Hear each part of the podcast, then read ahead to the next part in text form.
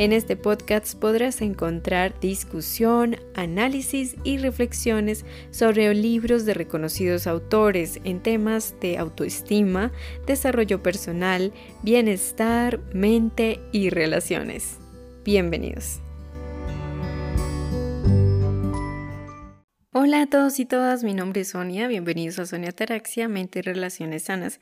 Hoy vamos a terminar de analizar el capítulo 9 de este maravilloso libro, Cartas de las Mujeres que Aman Demasiado, y además que es el penúltimo capítulo ya de esta serie, así que estoy muy contenta por eso. Hoy vamos a terminar de analizar cartas de hombres que escribieron a Robin Norwood, a esta terapeuta, hablando y comentando sobre su primer libro, Las Mujeres que Aman Demasiado, que a propósito te invito a que puedas también, si quieres conocer más del tema de amar demasiado, que visites y le pegues una visitada al canal de YouTube de Sonia Taraxia en la serie 1. Estuvimos hablando de todo este fenómeno de amar demasiado sus síntomas, cómo se origina, cómo se manifiesta en la etapa adulta, em, cómo se evidencia y sobre todo lo más importante, cómo podemos llegar a recuperarnos, encontrar pasos y un camino de recuperación, de amar demasiado. En este segundo libro pues se, amplía más el campo de la recuperación y en este caso pues está la última categoría de cartas de este capítulo de hombres que escribieron a Robin Norwood presto de que, o puesto de que la mayor parte de los libros ha sido destinado para mujeres, debido a que la autora tiene mayor experiencia con mujeres que aman demasiado. Pero bueno, no hay que descartar, los hombres también sienten y también pueden verse envueltos en, en estos patrones de conducta. Y hoy en la última em, categoría que nos habla la autora sobre hombres homosexuales que aman demasiado cómo ellos viven esto y también alguien que escribió a Robin Norwood hablando de, su propia vida. Em, creo que la persona que nos cuenta en este caso es Michael, donde él se identifica como un hombre homosexual, pero aparte de su homosexualidad, él identifica que eh, de definirse como homosexual, él también identifica en su vida que tiene una profunda adicción al sexo. Él en su vida también identifica que eh, su adicción al sexo equivale a lo mismo que una persona eligiendo el alcohol, las drogas, la comida o cualquier otra eh, conducta compulsiva para evitar su dolor, para evadir sus propios sentimientos. En el caso de él, pues es el sexo. Y pues bueno, relata que él ingresa a un grupo de 12 pasos para sexoadictos, cómo ha empezado a tener una vida eh, sobria, una vida limpia, una vida eh, abstinente, que se ha abstenido y que ya no practica la, la compulsión sexual. Por el contrario, él ahora habla de esos sentimientos que afloran en su vida debido a que como ya no está en contacto con lo que juega como el papel de droga, en este caso el sexo, para evitar su dolor. Entonces más bien él ingresa a sus reuniones, va a su grupo de recuperación y para él ha sido un cambio drástico en su vida, sobre todo porque ya puede estar en mayor contacto con sus sentimientos. En lo relativo a esta carta, pues Robin Norwood detalla que además hubo un aspecto que él mencionaba y es que en su infancia él eh, era el hijo cuidador o como un hijo parental, también se le define en psicología como un hijo parental, donde él sé que está cuidando, donde todo el tiempo está protegiendo a los demás, apagando los incendios emocionales que habían en su hogar siendo muy pequeño.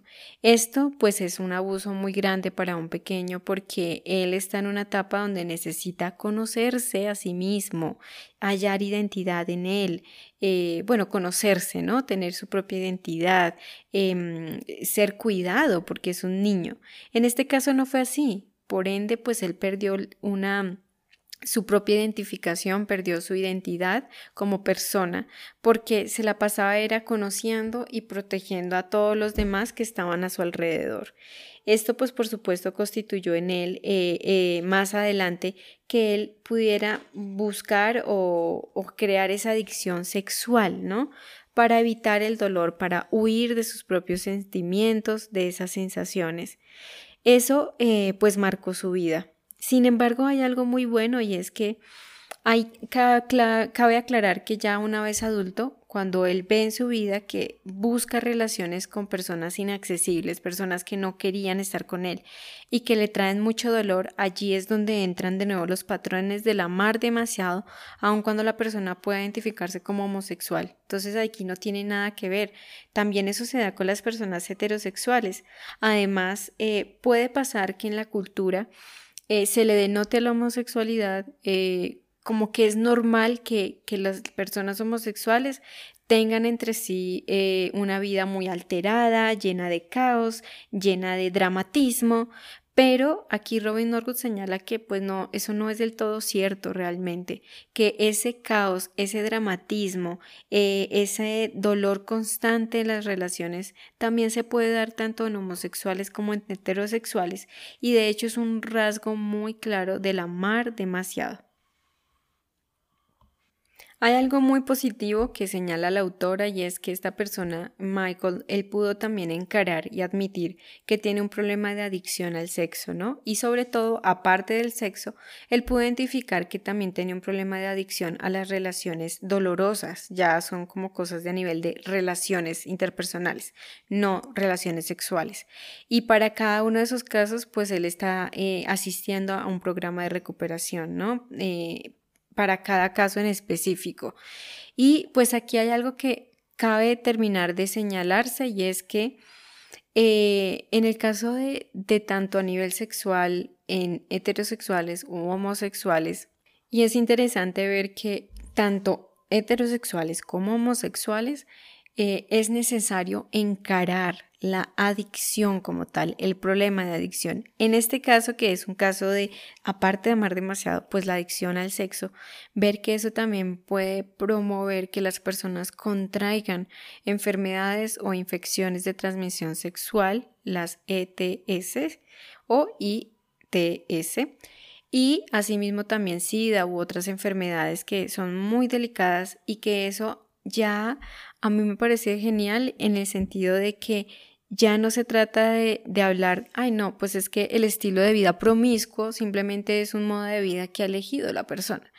Muy común, pues comúnmente uno escucha ese tipo de argumentos, pero no hay que descartar de que también pueden haber casos de que realmente lo que esté pasando sea una adicción sexual, donde la persona no puede parar, no tiene la capacidad por sus propios medios para liberarse de esa adicción. Entonces ya no tiene nada que ver, no estoy diciendo que todos los casos sea así, simplemente que no hay que descartar que más allá en el fondo puede ser que también se esté eh, dando una adicción sexual y que eso pues va eh, manteniéndose en el tiempo, ¿no? Y al fin y al cabo, pues son procesos de enfermedad progresivos y potencialmente fatales, como lo es cualquier tipo de adicción. Finalmente, el hecho de que Michael esté asumiendo su propia recuperación con gran compromiso, eh, manteniéndose abstinente para poder hablar de sus propios sentimientos, porque ya no está presente esa conducta adictiva que era como el amortiguador entre su dolor y su vida. Eso hace que pues él sea muy valiente y sea una decisión más sensata para tratar a fondo el problema adictivo por el que él está pasando. Y avanzando, pues hay otra carta que a mí me gustó muchísimo de este capítulo y es la carta de Ernest. Él habla mucho de que durante su fase activa él no es homosexual, es, heterosexual, pero en su etapa activa de adicción eh, alcohólica, él veía que a este hombre le llovían mujeres por, por todas partes para ayudarlo, ¿no? Para consolarlo, para estar pendientes de él, para ayudarlo a cambiar, para estar pendientes, etcétera, etcétera. Y él nota que cuando él decide recuperarse, ingresa a un grupo de apoyo, un grupo de 12 pasos, Alcohólicos Anónimos, como se conocen, y él empieza como a tener una vida diferente, ya no está bajo el control de la adicción al alcohol, ya tiene una vida un poco más saludable, más libre, más feliz, más útil, y nota que pues esa demanda de mujeres, digámoslo así, pues baja significativamente, o sea, ni siquiera le parece atractivo a las mujeres ni siquiera para ser amigos, o sea, y está asombrado de cómo es que en su fase activa de alcoholismo, cuando era un hombre eh, con miles de problemas, eh, violento, conflictivo, como que eso era el, eh, mejor dicho, eso era el perfume para que todas las mujeres estuvieran detrás de él.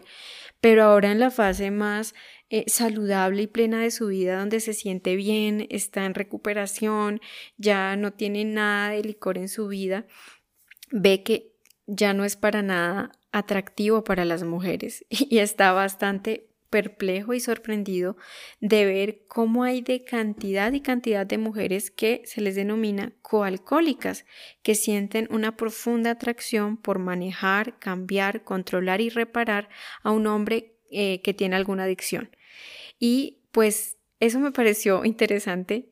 Em, pero después de que Robin Norwood intercambia una carta con él pidiéndole su permiso para publicar esa carta, él le responde que finalmente eh, cuando leyó su libro pues estaba muy agradecido y pudo entender de dónde venía ese, ese comportamiento tan eh, absurdo de las mujeres, ¿no? Hacia él.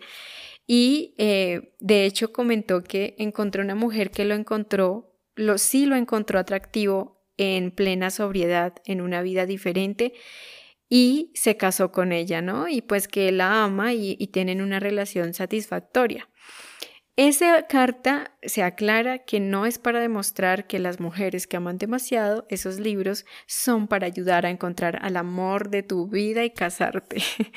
Simplemente ayudan a mostrar, y me pareció bueno comentarlo aquí en este episodio final de este capítulo, para mostrar de que pues los hombres también pueden percibir que las mujeres se sienten más atraídas cuando ellos eh, son em, conflictivos, mm, maltratan, cuando no están bien en su vida. Y eso también habla mucho de, la cantidad de mujeres que pueden eh, estar operando en piloto automático sin saber que eso es algo que está presente en su vida, el coalcoholismo, esa, esa atracción que sienten tan profunda de que no son capaces de despegarse de un hombre que tiene problemas, que un hombre que no es el adecuado, una pareja que no es la más sana para, para otra persona, ¿no? Entonces, me parece interesante, hemos hablado también de esa parte de lo que es el coalcoholismo, de qué es una persona que es coadicta a otra.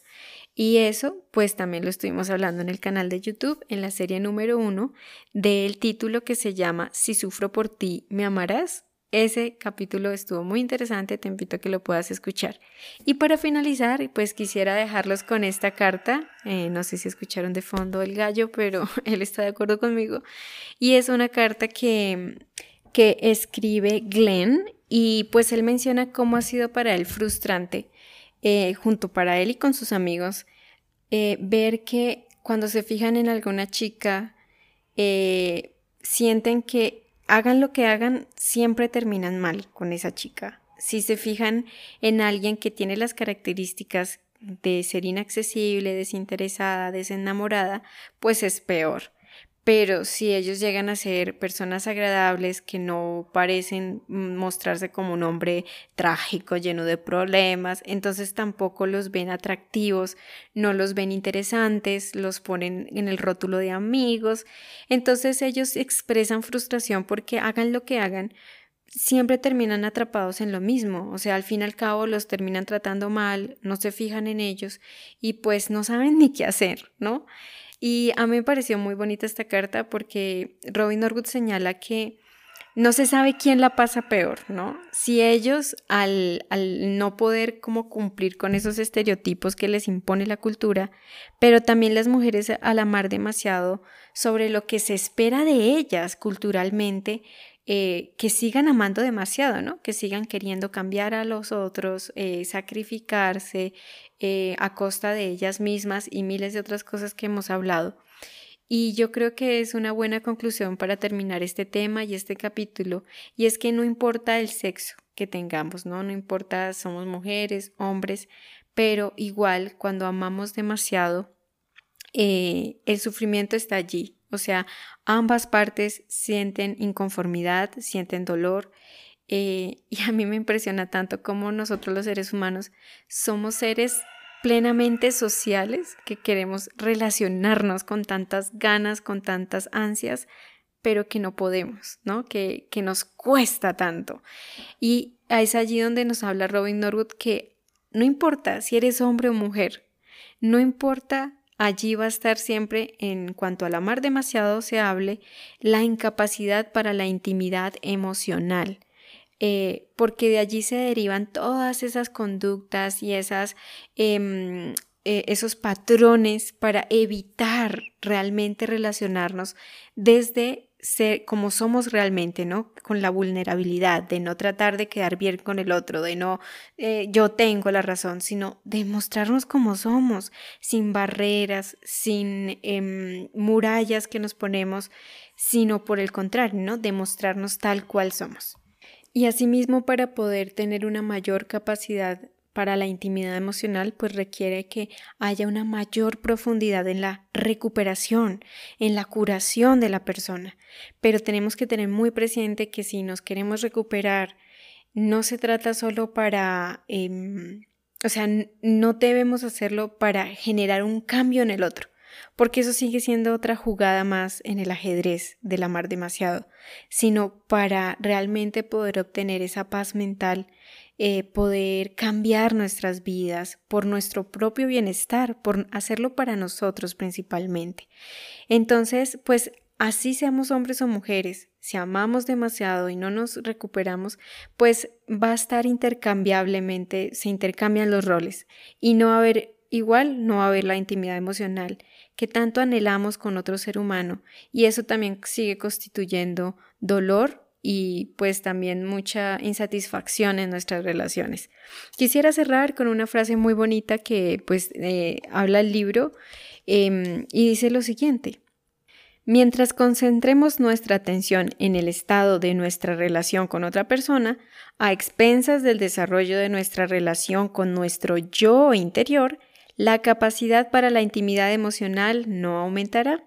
Seamos hombres o mujeres, debemos aceptar y amar a ese ser que está en nuestro interior para poder llegar a tolerar que otra persona se acerque lo suficiente para conocernos y amarnos.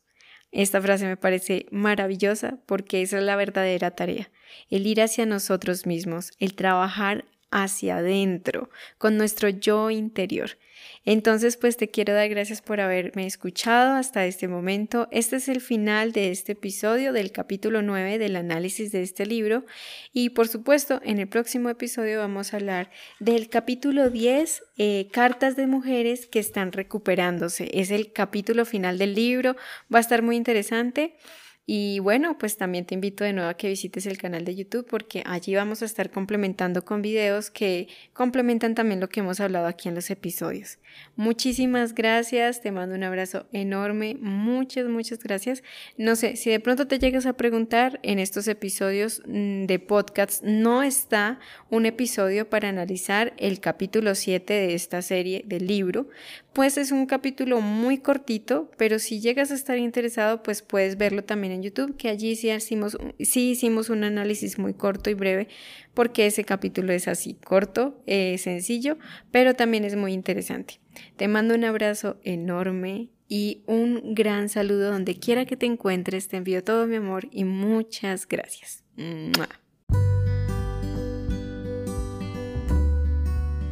Si te gustaría conocer más, te invito a que te unas a mi podcast y me acompañes a despertar nuestra conciencia. Conoce mucho más en el canal de YouTube de Sonia Ataraxia y encuéntrame como Sonia-Ataraxia en Instagram, Twitter, entre otros.